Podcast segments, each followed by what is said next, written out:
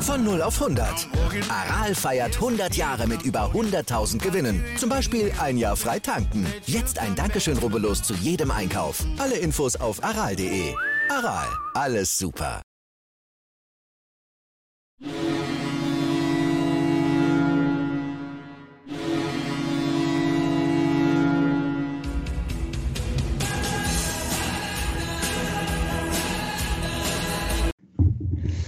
Moin Moin zu Lebenslang 1, dem Werder Bremen Fußball-Fan-Talk mit Scoop und Sepp und auch heute Scoop wieder 100% weichspülerfrei. Das Ganze, du weißt es ja, ist ja wunderbar, das Ganze beendet. Und äh, wir hauen jetzt direkt nochmal einen raus. Ich habe mir das nochmal vor der Aufnahme hier angeguckt. Butten und Bin, wir verlinken das nochmal. Historisches damals, vor über 30 Jahren, äh, Bochum-Werder richtig geil. Da kann ich nur sagen, Vorstand raus, Vorstand raus. Und zwar ging es darum, dass äh, Thorsten Remscheid-Legert zu Werder Bremen gewechselt ist. Und die Fans in äh, Bochum wurden im Stadion wurde richtig geil. Damals mit Kutten noch. Konnte man auch alles machen, nicht draußen, sondern richtig da in der, fast schon in der Kurve. Und sind völlig ausgeflippt, haben ihn dann als äh, Lügert bezeichnet. Und das müsst ihr euch auf jeden Fall reingucken, sind so zwei Minuten, wie gesagt, wird verlinkt. Richtig coole äh, Geschichte. Damals Thorsten Jäger, eben so als 22-Jähriger mit dem Wechsel zu äh, Werder Bremen und die Bochumer Fans sind völlig ausgeflippt. War wohl auch Geheimhaltung über dreiviertel Jahr. Also eine schöne Anekdote, sodass wir direkt drin sind in dem Ganzen und deswegen direkt auch die erste Frage an dich, Scoop. Donnerstagabend, wie sieht's aus? Abstiegskampf, Abstiegskracher, keine 48 Stunden mehr. Werder Bremen gegen Bochum. Wir brauchen die drei Punkte, nachdem wir ja mit der Mannschaft äh, Weichspielerfrei, um es nochmal zu erwähnen, äh, abgerechnet haben. Und natürlich jetzt auch schon klar ist, dass äh, einer unserer absoluten Superstars, Mitchell Weiser, ausfällt für das Spiel am Samstag. Ja, wie geht es mit dir mit all diesen Informationen und äh, wie kriegen wir jetzt die drei Punkte an die Weser oder behalten wir an die Weser, sagen wir es mal so? Ja, moin lieber Sepp, moin liebe User. Erstmal äh, will ich den ersten Teil deiner Berichterstattung, nenne ich es jetzt mal gerade, beantworten. Thorsten Legert wechselt vom VfL Bochum zum SV Werder Bremen und wird mit dem SV Werder Bremen 1993 deutscher Meister sein. Das waren noch Zeiten. Ne? Ich war live im Stadion Stuttgart. Damals hieß es noch Gottlieb Daimler Stadion. Thorsten Legert mit nacktem Oberkörper auf dem Zaun hat seine Bizeps gezeigt. Das war noch Fußball von Werder Bremen. So, Jetzt aber zur Aktualität, Sepp. so schnell geht das auf jeden Fall. Ja, du hast es angesprochen. Für mich ein entscheidendes Spiel für die Saison, wie es weitergeht. Definitiv. Also Bochum, Tabellen 16. Sage ich jetzt schon mal, bevor ich den Zettel gleich äh, hier rausbringe, sage ich mal. Tabellen 16. Wir Tabellen 11. Es geht um alles. Verlieren wir dieses Spiel, haben wir auch gegen einen direkten Konkurrenten im Abstiegskampf verloren. Dann sieht es richtig, richtig schlecht aus. Mitchell Weiser spielt nicht, ist wieder natürlich eine Riesenbaustelle meiner Meinung nach. Okay, Leo wird da jetzt wohl spielen. Gehe ich ganz stark von aus, aber über die Aufstellung reden wir auch noch. Nein, also insgesamt ganz wichtiges Spiel äh, für die weitere Saison. Es müssen drei Punkte her. Sogar ein Punkt ist zu wenig, meiner Meinung nach, auch wenn wir dann den Abstand zum VfL Bochum halten aber es müssen drei Punkte her, es muss die Siegermentalität her, es muss ein Fühlkrug wieder her, der 13 Tore in der Torschützenliste hat, der muss mal wieder bomben, ne, weil der Kuku ist wieder fit, wenn er die Torjägerliste auch haben möchte, der muss es auch wieder Tore schießen. Für mich, Sepp, ein eindeutiger 3-0-Sieg mit, äh, was weiß ich, 25 zu 8 Torschüssen und so weiter und so fort. Die Mannschaft muss am Samstag richtig liefern. Die muss richtig liefern am Samstag. Okay, das heißt, machen wir kurz und knapp. Du hast alles rausgeholt. 13-0, 25 8 Torschüsse reicht doch für heute Abend. Oder sollen wir noch ein bisschen weiter, weiter erzählen? Ich meine, was gibt es jetzt noch zu sagen? Ich kann dir jetzt natürlich sagen, dass ihr euch alle zurücklehnen könnt und entspannen könnt. Du hast es nämlich angesprochen. Leo Bittenkurt spielt jetzt bestimmt wieder Rechtsverteidiger. Von daher, du weißt ja auch die Aussage, kaum spiele ich einmal rechts, schon spielen wir zu null. Dann müssen wir uns also überhaupt gar keine Sorgen machen. Äh, mit Leo da als Rechtsverteidiger, da brennt hinten überhaupt nichts mehr an. Ähm, von daher ist ein Tipp jetzt, den wir vielleicht nochmal nachher wiederholen, durchaus gerechtfertigt. Ähm, ja, ich glaube, eine Mannschaft stellt sich nach den Leistungen auch schon wieder fast von selber auf in, in vielen Bereichen. Wie gesagt, Weiser, um das vorwegzunehmen, äh, trainiert zwar, trainiert individuell, aber fällt definitiv aus. Äh, will man sicherlich auch kein Risiko eingehen. Damit natürlich unser Spielmacher weg, wenn man so will. Bochum, wir haben es ja auch so ein bisschen angesprochen, äh, auch auf, beim letzten Nachbericht. Ich habe mir die ja auch so, äh, angeguckt und ihr vielleicht ja auch sehr kämpferisch auf einem äh, starken Acker äh, gearbeitet. Das Ganze bei ihrer Niederlage zu Hause sind, glaube ich, eher heimstark oder hatten, glaube ich, vier oder fünf Spiele zu Hause gewonnen in Serie. Äh, auswärts wahrscheinlich dann etwas schwächer und ähm, muss man natürlich abwarten. Könnte natürlich sein, dass es wieder mit Bittenkurt auf der Position gar nicht so schlecht ist und dass er so ein bisschen kompensiert wird. Kommen wir sicherlich gleich zu. Ähm, vielleicht noch andere Themen. Anthony Jung, wir wussten es ja jetzt schon seit fünfeinhalb Wochen ungefähr, verlängert äh, um ein Jahr plus Option ähm, um ein weiteres Jahr. Die Option kommt wohl nach einer gewissen Anzahl von Spielen. Die sind jetzt noch nicht durchgesickert, aber ja, man kennt das ja wahrscheinlich irgendwo 10, 15 Spiele, würde ich jetzt mal annehmen, in der Größenordnung. Und das Ganze geht weiter. Man sucht trotzdem noch weiter nach einem Linksverteidiger. Ähm, wurde auch mal von Clemens Fritz hier im Laufe der Woche erwähnt. Das Thema sehr interessant, was man, man redet ja oft um diesen äh, U19-Spieler, glaube ich, von Hertha BSC. Hatten wir auch, glaube ich, schon berichtet. Ich meine, Ulrich hieß der, ist aber jetzt auch schon so zwei Monate her. Da ist nur die Frage, wenn man jetzt mit dem äh, sich anfreundet, was bringt das nochmal 19-Jährigen zu holen? Wir haben noch Buchanan 21, 22. Also würde jetzt aus meiner Sicht jetzt nicht so viel Sinn machen. Wir sind noch an ähm, Nachwuchsstürmer aus äh, Bielefeld wohl so mit dran, der 16 Jahre alt ist. Aber es sind alles Zukunftsszenen. Ähm, man muss ja gucken, ähm, Gerodia, unser großes Talent in der Abwehr, der Italiener, wurde ja auch schon sehr gepriesen und hat dann trotzdem, glaube ich, erst eine Minute gespielt oder fünf oder so. Ähm, von daher muss man mal gucken, wo, die, wo, wo da die Reise hingeht bei den Einzelnen. Ähm, aber es kristallisiert sich ja das raus, was wir auch schon gesagt haben. Viele Verträge bleiben dann ähm, irgendwo auch die gleichen oder man geht mit demselben Kader eigentlich in, in, die Saison, will ja angeblich verjüngern, wurde ja auch mal vom Baumann nochmal erwähnt vor zwei, drei Wochen. Sehe ich jetzt aber nicht, wenn du jetzt zum Beispiel Zetterer verlängert hast, äh, Groß verlängert hast, Jung, Gut, Zetterer geht ja noch vom Alter, aber die anderen beiden äh, ist ja eigentlich äh, Ü30-Fraktion, ähm, wo dann der große Umschwung kommt, weil wir müssten ja dann schon irgendwie mal zumindest in der Breite fünf Spieler dazu holen, die jetzt aus meiner Sicht auch nicht 19 Jahre alt sein müssen, weil das bringt ja auch nichts. Integration hatten wir auch schon mal drüber gesprochen. Von jungen Spielern ist ja auch nochmal semi-optimal. Von daher müssten wir dann eher 24 bis 26-Jährige irgendwie herkriegen. Aber warten wir mal ab. Ähm, so viel jedenfalls zu, zu Werder, zu den aktuellen Themen. Jetzt habe ich wieder ganz viel erzählt. Scoop, lass uns so einfach loslegen. Dann, wenn du einen Zettel hast, dann, Leg los. Dann, okay. Genau, legen wir los mit Werder Bremen gegen VfL Bochum. Das interessiert ja alle. ich muss kurz noch mal auf den äh, U16-Spieler, weil mein Sohn spielt ja auch äh, in der Jugend, U15 zurzeit, ne? Ähm, und der, der ist U16-Spieler bei Arminia Bielefeld und da habe ich heute mal ein bisschen nachgeguckt, was er so geleistet hat, weil die Überschrift war halt Torjäger. Also er hat in der äh, U16-Bundesliga in zwölf Spielen 17 Tore gemacht, habe ich heute gelesen. Und äh, was ja auch, sage ich mal, immer seltener wird in diesen Ligen, er ist ein Deutscher, ne? Das ist ein deutscher Stürmer, irgendwie kein Mukuku oder so, ne? der bei Dortmund in der Jugend immer so gebombt hat oder so, sondern echt ein deutscher Stürmer mit einem arischen deutschen Namen. Und äh, wie gesagt, in zwölf Spielen 17 Tore zu machen in der Bundesliga, in der höchsten Liga, die es da gibt, das ist schon nicht verkehrt auf jeden Fall. So, aber jetzt zu meinem Zettel. Sepp, da sind wieder Statistiken, da kannst du dir echt noch einen Kopf packen. Also, ähm, dann leg mal los. Ja, wenn Werder das Spiel nicht gewinnt, dann weiß ich auch nicht. Also, ich, ich, ich lese einfach nur die Statistiken vor. VfL Bochum ist zurzeit Tabellen 16. haben 19 Punkte geholt, davon ein Torverhältnis von 24 zu 51 Tore. Die haben also eine Tordifferenz von minus 27. Haben sechs Spiele bisher gewonnen, ein Spiel unentschieden gespielt und 14 Spiele verloren. In der Auswärtstabelle, Sepp, halte ich fest, in der Auswärtstabelle ist der VfL Bochum Tabellen 18., also letzte.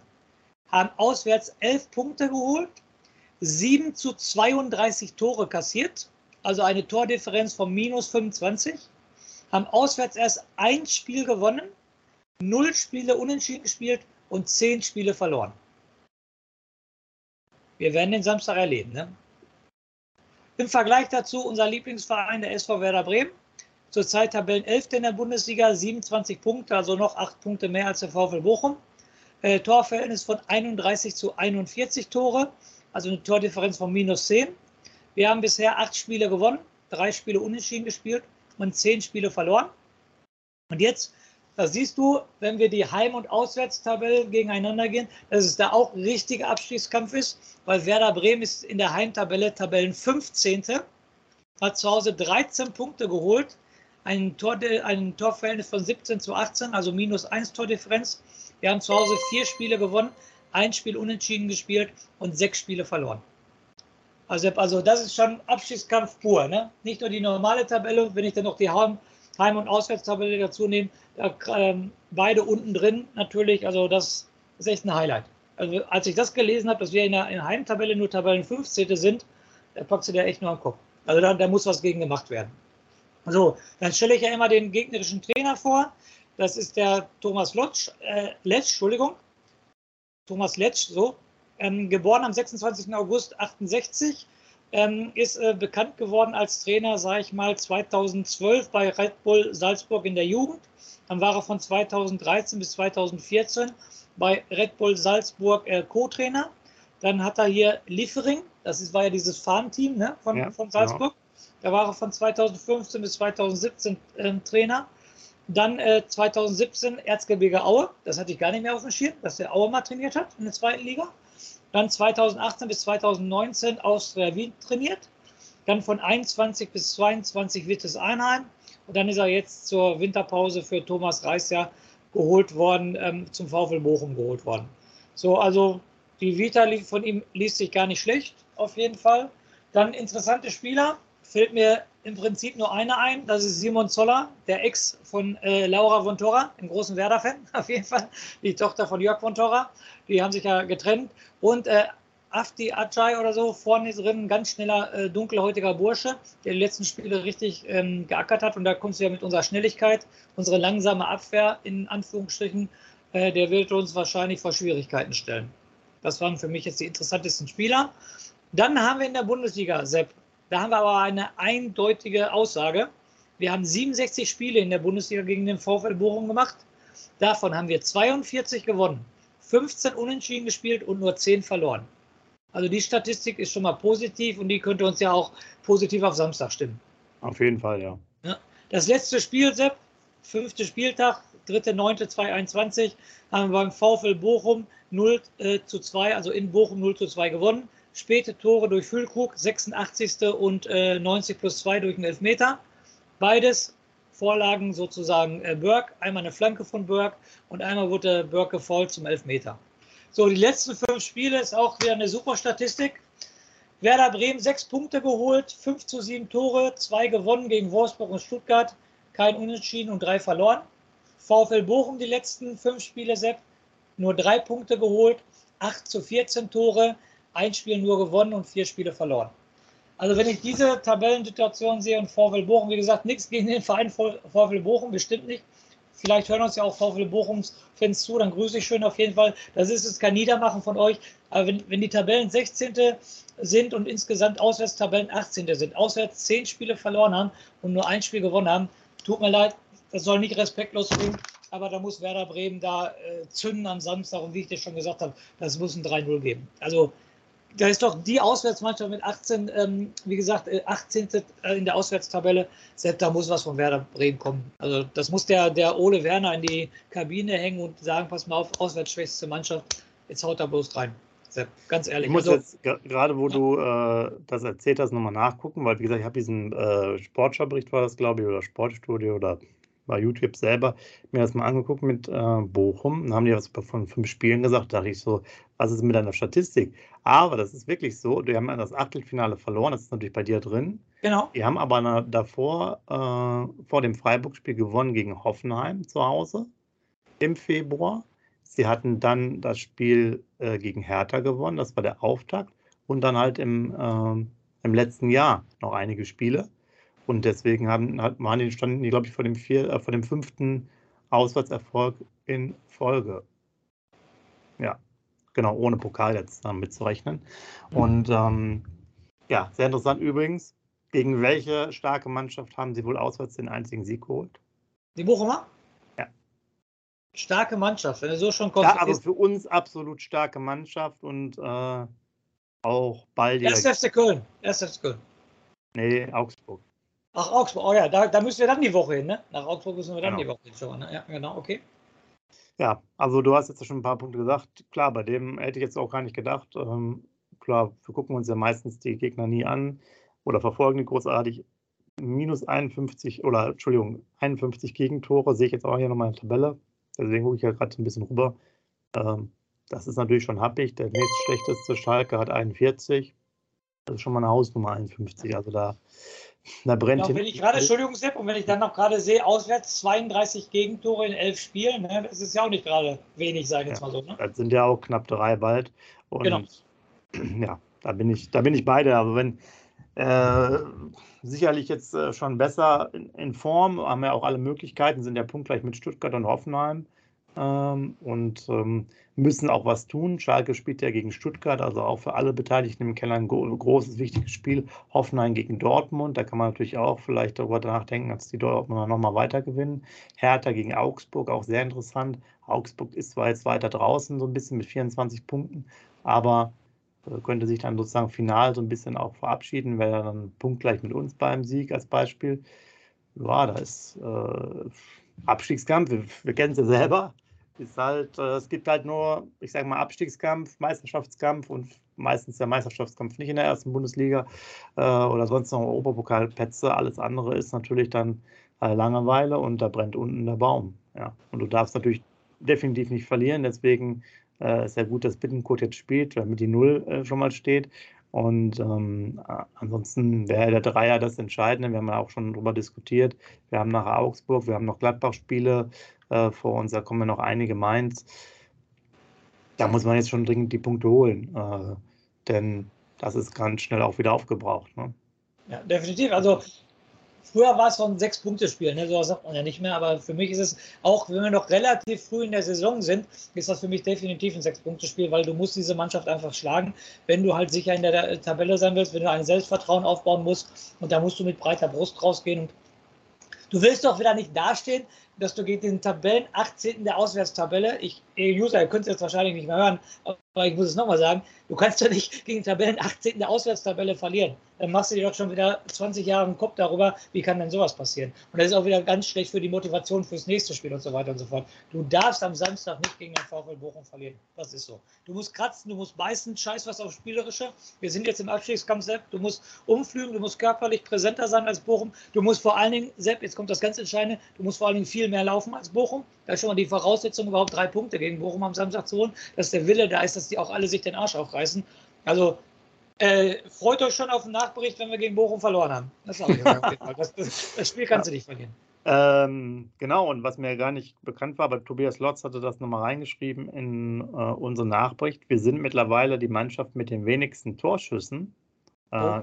Ich habe das auch nochmal geguckt, bei bundesliga.de kann man sich das auch nochmal anschauen, ja.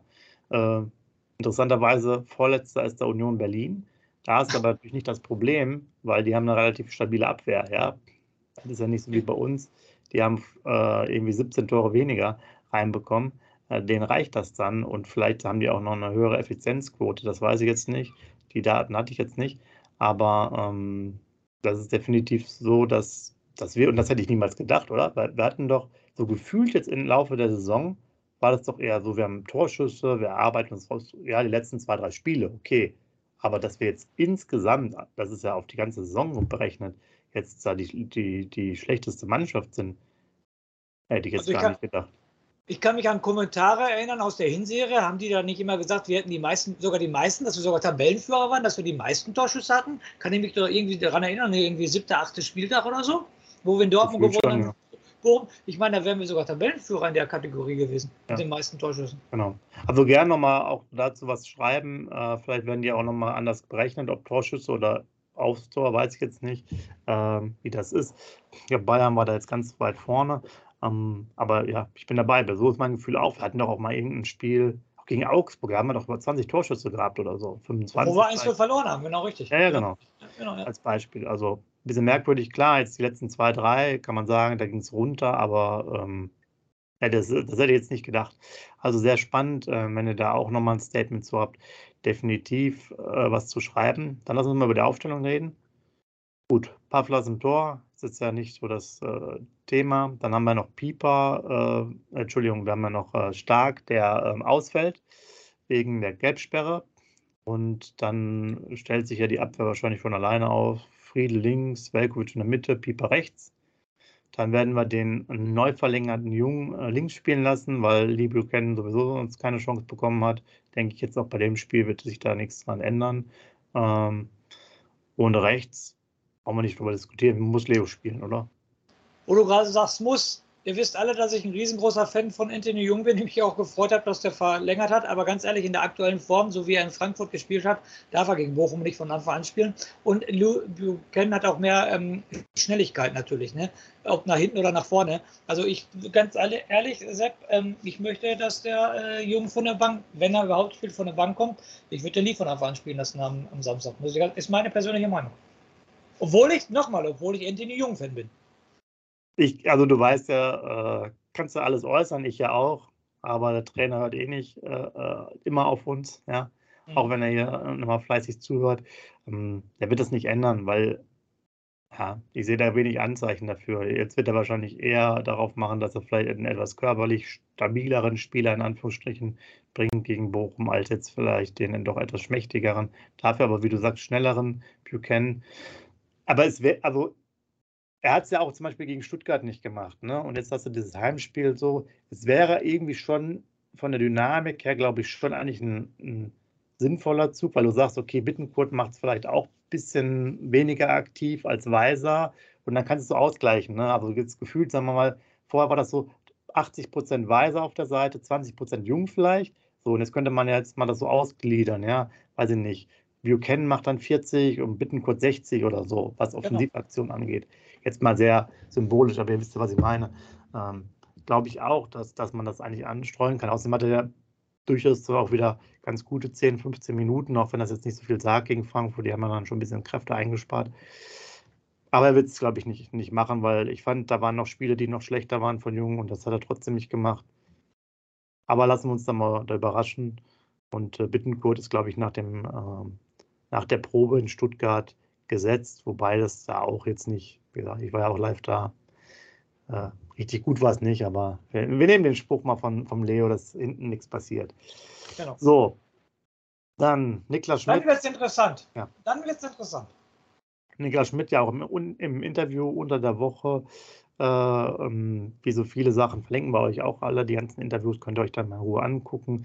Auch das Thema, genau, das kann ich jetzt hier nochmal an, ansprechen. So Diskussionsthema, ja, ähm, wir sind zu Füllkrug abhängig, auch sozusagen, was den Pass nach vorne angeht. Ähm, wir müssen da auch andere Lösungen finden, nach vorne zu spielen. Das ist ja eigentlich jetzt, wo ich gerade darüber, erstmal habe ich so neutral angehört die letzten zwei, drei Tage, die ganzen Sachen ob jetzt bei den Videos oder auf der Internetseite. Aber wo man darüber spricht, ist ja auch ein anderes Thema, ne? wo wir uns ja immer über aufregen, wo wir keine Alternativen haben. Das ist natürlich auch ein Problem, wenn du einen teilweise völlig zweikampfschwachen äh, Duxchen vorne hast. Warum willst du den dann halt anspielen, wenn er jeden Zweikampf verliert? Also sprich, wenn der Ball auch sofort post postwendend zurückkommt. Das ist ja auch ein Problem, ja. Hast du eher gleichwertige Spieler, dann musst du ja schon die Frage spielen, warum spielst du nur auf einen Zielspieler, Füllkrug? Hast du mal einen, der unser Lieblingsthema Kopfbälle. Ich muss, ich muss mal wieder zählen. Ich habe es jetzt zweimal nicht gezählt, glaube ich.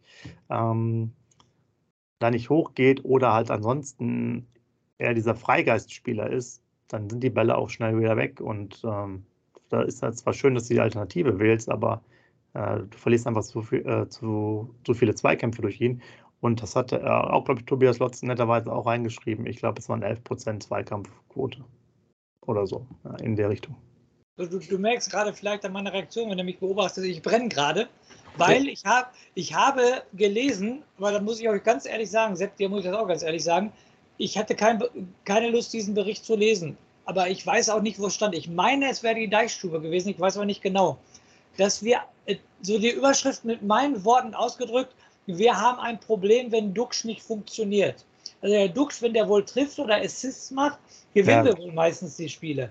Und da habe ich nur gedacht, nee, diesen Bericht liest du jetzt nicht, weil dann schlägt das Werderherz aus der Brust raus, weil es geht nicht. Weil, wenn noch so eine Statistik zu bringen, nach einem Spiel in Frankfurt, wo er der total schlechteste Mann mit Abstand war, der gefühlt sieben Ballkontakte hatte, sage ich jetzt mal so, wenn überhaupt sieben Ballkontakte hatte, die Standards eine absolute Katastrophe waren, dann muss ich nach diesen Spielen sowas lesen, Werder Bremen funktioniert, wenn Dux nur funktioniert. Dann war ich sprachlos. Ich, ich habe den Bericht nicht gelesen, weil ich wollte ihn gar nicht lesen. Weil ich gesagt habe, so falsch als Werder-Fan kann ich doch gar nicht liegen.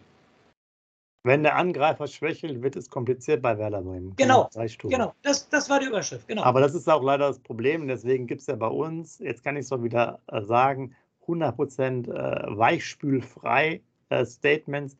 Die Kollegen, ja, die machen zwar schöne Berichte, alles gut, aber was Kritik und äh, ich sage jetzt mal auch mal ein bisschen Nachbauen angeht, ist das echt nur an der Oberfläche. Da sind ja auch die Noten bei jedem gewonnenen Spiel gleich äh, Richtung 1 oder so, wobei man sagen muss, manche Leistungen sind da doch sehr differenziert. Also, wenn man es jetzt mal realistisch sieht, klar, als Fan kannst du natürlich allen immer eine 1 geben, gar keine Frage. Können die von mir aus auch alle bekommen. Das ist mir scheißegal.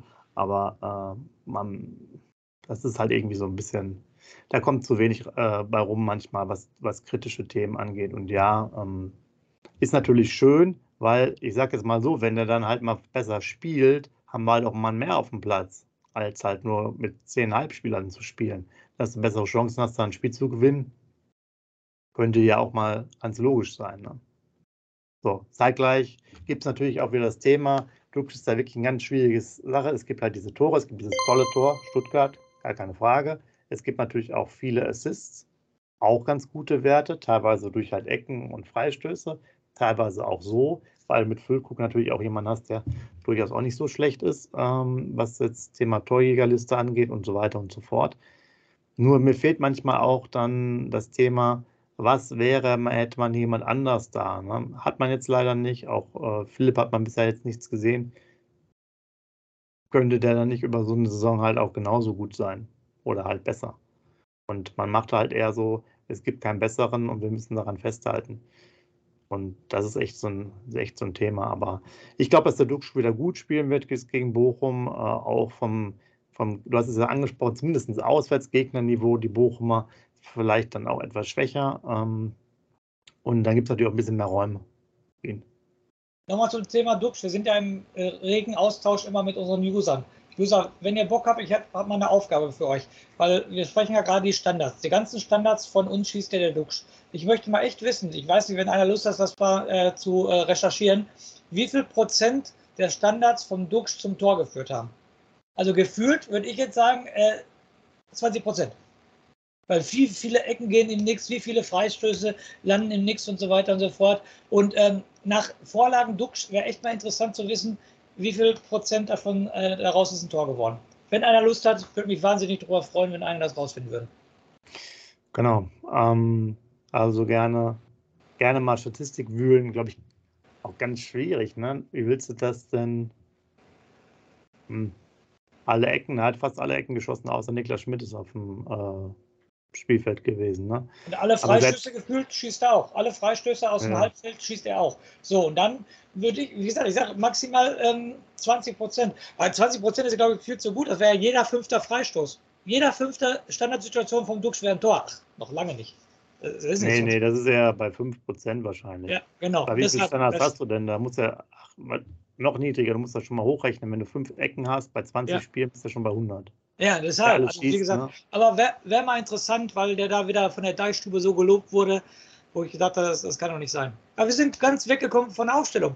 Wie spielen wir denn im Mittelfeld, Sepp? Mal ja, beim Thema wir, zu bleiben. Wir können natürlich darüber reden. Äh, Sturm ist ja klar, wisst ihr ja, gibt es jetzt auch keine großen Alternativen. Ähm, wird sich aber nichts ändern. Das spielen die einfach die Saison so durch. Aufstellung so, Bittenkurt fällt ja raus. Ähm, und dann hast du jetzt ja das Quartett ne, für, die, für die drei Positionen. Stay, Grosso, Grujew und äh, Stay, Grosso, Grujew, ah, ich habe noch mehr, genau. Niklas Schmidt und Romano Schmidt. Ja, vielleicht auch Philipp. Und vielleicht auch Philipp. Vielleicht auch Philipp, dann wäre es sogar sechs. Also könnte das schon mal streichen mit dem Quartett.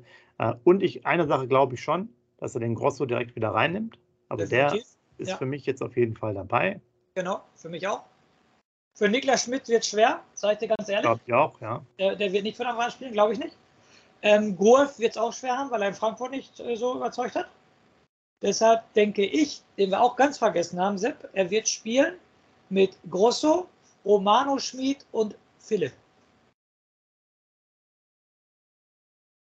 Oh, du haust dann rein und lässt dann Stay auf der Bank. Ja, ich habe doch auch gehört, dass das Spiel in Frankfurt, gelesen, schön, gesehen, gelesen, gehört, dass der Stay auch äh, in Frankfurt nicht gerade toll war. Und ähm, wie gesagt, dass das ähm, nicht eine super Leistung war. Und einen Philipp möchte ich jetzt einfach mal von Anfang an sehen, muss ich dir ganz ehrlich sagen, definitiv. Und wir spielen gegen Bochum, wir müssen offensiver spielen. Deshalb ähm, der ähm, den Groß auf keinen Fall bringen, weil das wäre auch defensiver. Wie gesagt, sechs äh, ähm, groß und davor Philipp und ähm, äh, sag mal schnell Romano Schmidt und davor äh, Füllkrug und, ähm, und Dux. Du musst die unter Druck setzen. Nochmal, hier, hier ist jetzt ich habe da vorgelesen. Wir haben so viel, du musst die von Anfang an unter Druck setzen und da kannst du nicht mit Hinhaltetaktik.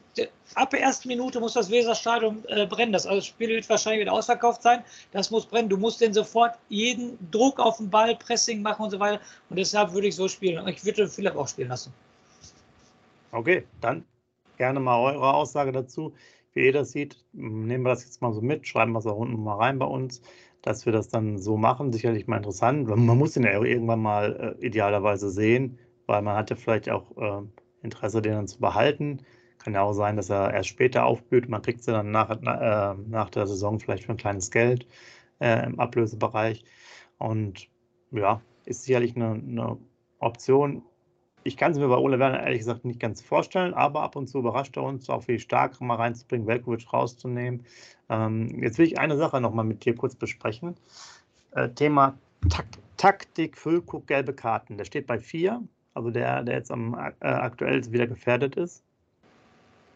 Ganz wichtiges Spiel jetzt. Äh, musst du immer 100% geben oder musst du auch irgendwann mal taktisch mit der gelben Karte wieder umgehen? Diese Diskussion haben wir, glaube ich, ein, zwei Mal in der Saison, hatten wir letztes Jahr auch mal. Kann ich mich daran erinnern, wie machst du das? Du hast jetzt das Spiel, du hast das Bochum, äh, du hast dann das Augsburg-Spiel, spielst du dann in Gladbach, müsste es ja sein. Holst du dir irgendwie sowas in Augsburg die gelbe Karte für Gladbach ab? Also ich muss dir ganz ehrlich sagen, bis zum 30. Spieltag werden wir nur noch äh, solche Begegnungen haben mit Mannschaften, äh, die nicht gerade um die Champions League spielen, sage ich jetzt mal so. Ne? Weil wir haben es gesagt, dann kommt okay. Bayern, Leipzig, Union und so weiter. Und ich glaube, in diese Spiele, gegen Augsburg ist er verdammt wichtig, gegen Gladbach ist er wichtig, gegen Bochum ist er wichtig. Also meiner Meinung nach würde ich äh, nicht positiv finden, wenn er gegen Gladbach sich die fünfte Gelbe gibt, sage ich jetzt mal so. Also er soll bitte bis zum 29. Spieltag durchhalten und dann kann er von mir aus wieder wie im Hinspiel gegen Bayern fehlen, weil ob er gegen Bayern spielt oder nicht gegen Bayern spielt, ist meine persönliche Meinung, gerade zum Ende der Saison, da holen wir sowieso nichts. Deshalb bitte jetzt in, den, in naher Zukunft bitte keine fünfte gelbe Karte holen. Soweit dann dazu. Auch da natürlich gerne ein Statement abgeben. Insgesamt für die, die auch viel Audio hören, hier nochmal bei YouTube-Kanal gerne nochmal Like und Abo da lassen, wenn ihr das habt. Wir wollen nochmal auf die, ich glaube, 1300 kommen. Da brauchen wir nochmal so 10, 15 Abos dazu. Wäre auf jeden Fall ganz cool. Ähm, da würden wir uns sehr drüber freuen. Gerne auch nochmal ab und zu den Kanal weiterempfehlen. Ja, ihr wisst es, da gibt es immer ja längere Aufnahmen. Da könnt ihr dann halt immer gut eine halbe Stunde mit äh, zur Arbeit fahren und euch das mal anhören, wenn ihr so einen langen Weg habt oder halt einmal hin und einmal zurück. Geht natürlich auch. So, ich glaube, dann haben wir für den Moment erstmal alles Scoop. Ne? Ja. Da würde ich fast sagen, äh, freuen wir uns jetzt auf den Samstagnachmittag, 15.30 Uhr im Weserstadion. Euch allen, die im Stadion sind, viel Spaß. Ansonsten natürlich vor den Geräten. Wir, das kann ich jetzt schon mal erwähnen, Scoop, wir sind natürlich auch mal wieder im Stadion. Was heißt mal wieder? Ich bin ja ständig im Stadion, habe ich das Gefühl. Irgendwann reicht es ja auch. Ja? Jahrelang ja, nicht gewesen, aus unterschiedlichen Gründen so ungefähr. Naja, zumindest pandemiemäßig und dann äh, Family-mäßig ein bisschen jetzt. Aber es steht auch für uns das nächste Auswärtsspiel an. Das können wir ja schon verraten. Wir haben es auch einmal in den Kommentaren schon erwähnt. Wir sind natürlich dabei, wenn äh, Werder Bremen in Gladbach ist. Da könnt ihr euch also vorbereiten. Nicht nur einer von uns, sondern alle beide. Und äh, da geht es dann auf jeden Fall los mit einer großen Party, zumindest im Stadion. Ob dann die Mannschaft äh, auch dazu äh, sich entscheidet, müssen wir dann sehen in zwei, drei Wochen. Zwei Wochen, ne? zwei Wochen? Ja, ich glaube, oder? 17.3. 17. Okay, dann sind es ja drei, ne? Und das nochmal als Info, also freut euch auch da drauf. Danach ist ja auch dann Länderspielpause meines Erachtens. Müsste es ja. dann schon kommen, ne? So, jetzt habe ich ja genug erzählt. Euch allen schönes Wochenende. Wahrscheinlich jetzt ja schönen Freitag, wenn ihr das erst sehen könnt. Ein gutes Werder-Spiel. Wir uns wieder zum Nachbericht. Macht's gut. Und der Scoop hat nochmal einen wunderschönen Rausschmeißer für euch. Ja, Rauschmeißer bezieht sich dieses Mal auf den VfL Bochum. Herbert Grönemeyer, das Lied Bochum. Ihr kennt alle die Textstelle. Ähm, du, äh, ne, jetzt, jetzt komme ich selber ins Wanken. Du äh, und der VfL, Doppelpass jeden Gegner nass, aber nicht gegen Werder Bremen. In diesem Sinne, lebenslang grün-weiß. Wie viele Kaffees waren es heute schon? Kaffee spielt im Leben vieler eine sehr große Rolle. Und das nicht nur zu Hause oder im Café, sondern auch am Arbeitsplatz. Dafür gibt es Lavazza Professional. Kaffee am Arbeitsplatz, der genauso lecker schmeckt wie in eurem Lieblingscafé. Die perfekte Kaffeelösung für jede Art von Unternehmen. Klein, mittel, groß. Ihr habt auf jeden Fall einen Kaffee, der schmeckt. Die richtige Motivation für eure Arbeitstage. Alle Infos zu Lavazza Professional findet ihr auf lavazzapro.de mit allen Kaffeelösungen für euer Büro.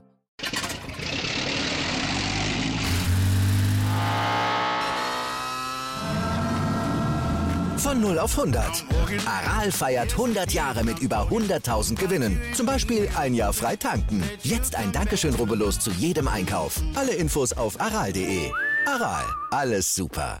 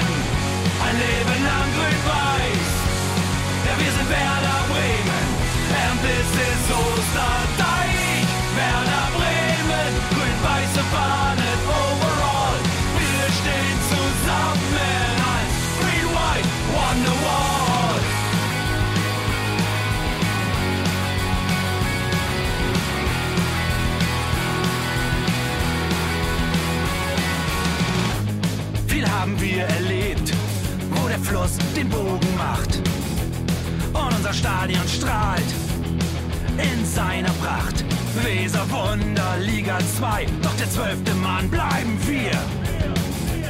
Ein W auf jedem Schal, Werder, wir stehen hinter dir. Werder Bremen, ein Leben lang grün-weiß. Ja, wir sind Werder Bremen, and this is Osterdeich.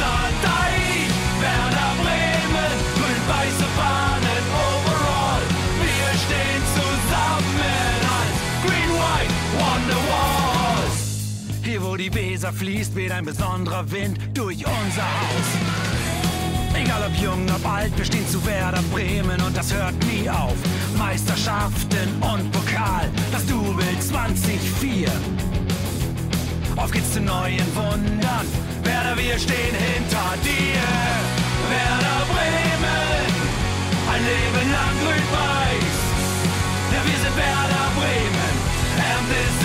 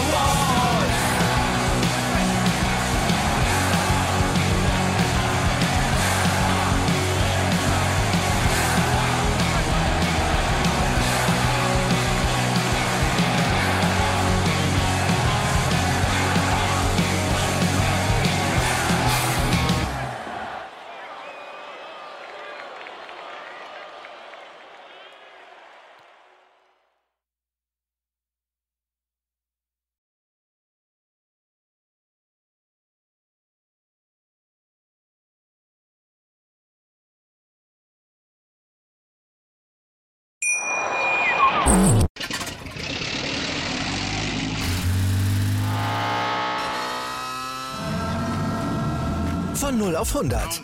Aral feiert 100 Jahre mit über 100.000 Gewinnen. Zum Beispiel ein Jahr frei tanken. Jetzt ein Dankeschön, rubbellos zu jedem Einkauf. Alle Infos auf aral.de.